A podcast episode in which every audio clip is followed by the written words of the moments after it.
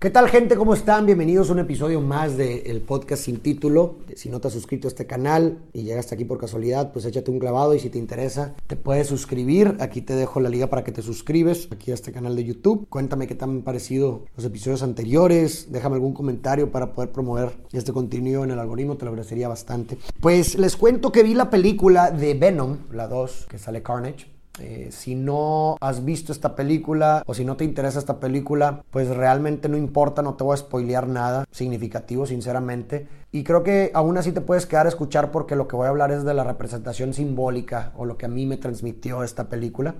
Eh, para quienes no la han visto, quienes no le interesan, piensen en que Venom es un simbiote, es un alienígena que llegó a la Tierra y poseyó, necesitaba de un host, ¿verdad? De un ser humano para poder sobrevivir entonces encontró a Eddie Brock, que es una persona aquí en la Tierra, que simplemente pues lo, encontró como host y pues eh, de repente se vuelve un monstruo, ¿no? Venom gracias a este host y pues tiene, pues es prácticamente invencible, ¿no? Es, es muy, muy letal, es un monstruo.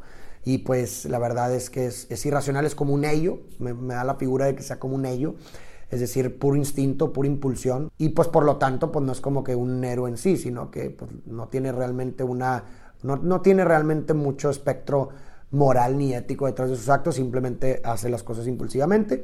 Y eh, Eddie Brock, pues ese era un fotógrafo, ¿verdad? bueno, es todavía después de que lo poseyó eh, este Venom, era un fotógrafo bastante inseguro, se ve que, tenía, que tiene una muy baja estima de sí. Quiero hablar sobre lo que me pareció que transmitió específicamente en esta película esta relación. Me parece que es un narcisismo completo, ¿verdad? Porque si podemos, podemos ver por un lado Eddie Brock como es esta persona insegura, que tiene una baja estima de sí, que incluso hay diálogos en los que menciona como que yo no era nada antes de ti, diciéndole a Venom, ¿no? O sea, como que de cierta forma reconoce que, tiene una baja estima de sí, ¿no? Y de, hecho hay una escena en donde cuando se separan, ¿verdad? Eh, digo, bueno, ahora sí estoy spoileando, ¿verdad? Pero hay una parte donde se pelean eh, este simbiote, el alien, con, con, su host, Eddie Brock.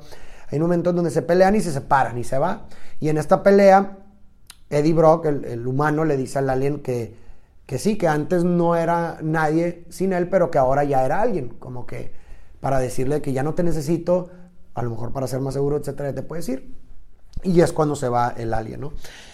Y cuando se va el alien vemos como este narcisista que pues está en búsqueda del reconocimiento de las demás personas, ¿no? Y, y, le, le, agrada que le chiflen y que le tiren piropos y en esta fiesta a la que llega se nota como toda la gente le dice, wow, tu disfraz, porque era una fiesta de disfraces, entonces creían que el alien era un disfraz.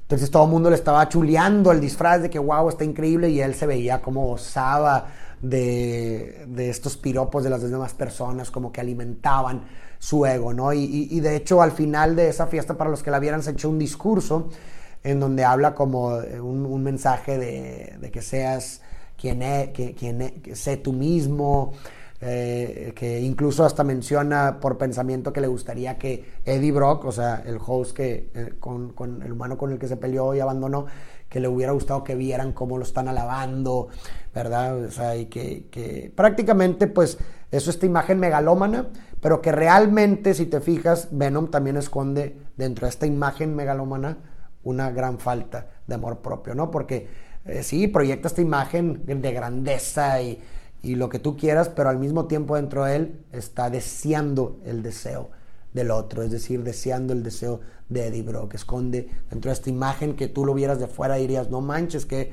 que onda este güey muy seguro, muy popular y lo que tú quieras, pero muy a profundidad esconde esta falta de amor propio, ¿no? Y eso es prácticamente lo que es un narcisista, o sea, un narcisista no es esta persona que se ama tanto a sí misma, al contrario, un narcisista es una persona que ama esta imagen que proyecta porque es la imagen que hace que las demás personas, que, obtenga el amor y la idolatría de las demás personas, pero dentro de toda esta imagen esconde una verdadera falta de, amor por sí mismo, de amor propio, ¿no?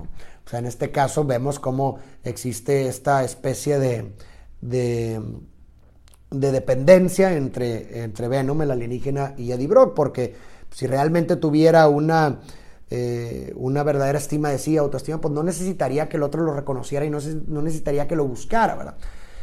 Y por otro lado, pues bueno, ¿qué pasa después? Dijeras tú, bueno, entonces Eddie Brock también, o sea, el humano, pues si era verdad lo que dijo, que ya no lo necesitaba, que ya era alguien. Pues bueno, yo creo que ahí es cuando entra Carnage, que es el villano de, esta, de este episodio, o sea, quien se mm, oponía o que trataba de matar a ben, al, al, alienígena ya Eddie Brock. Cuando vemos que surge este monstruo, pues es cuando viene Eddie Brock a volver a pedirle o, a recurrir eh, de la ayuda de Venom, ¿no? Y es donde viene la reconciliación y finalmente pues van juntos otra vez, están juntos y pelean, ¿no?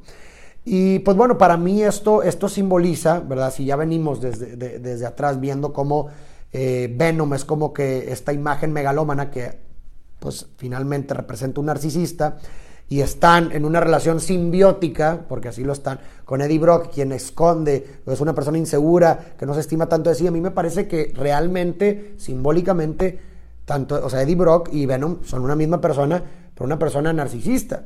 Donde Eddie Brock es el ser, ¿verdad? Eddie Brock es, es lo que tú eres realmente, ¿verdad? Porque es, eres el humano y es, es quien soy yo.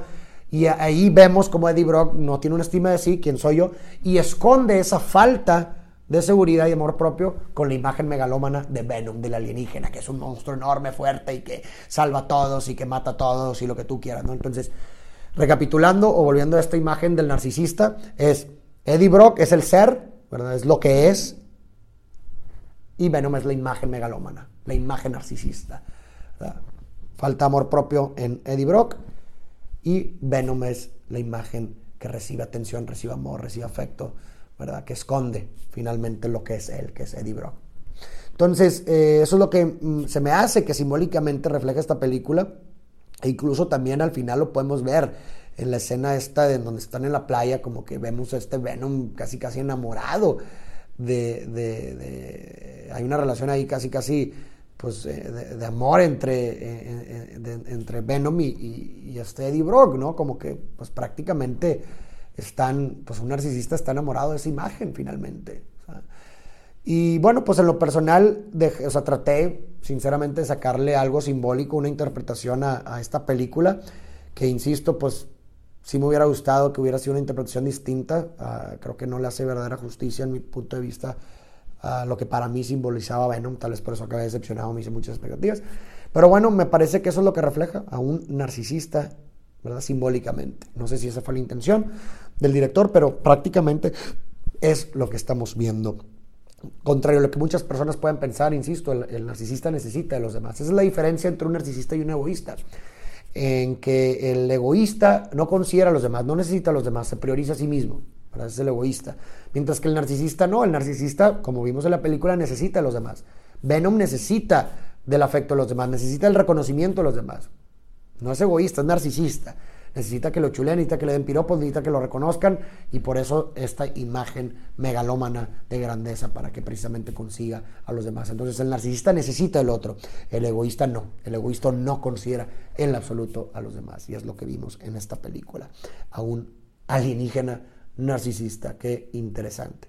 Pero bueno, esta fue mi breve intervención, mi breve eh, eh, interpretación de esta película de Venom. Eh, la verdad, insisto, pues no me gustó mucho. Pero bueno, seguramente a muchos de ustedes sí les ha de haber gustado. Entonces, qué padre, qué chido que la vieron. Esta fue mi interpretación y nos vemos en el siguiente episodio.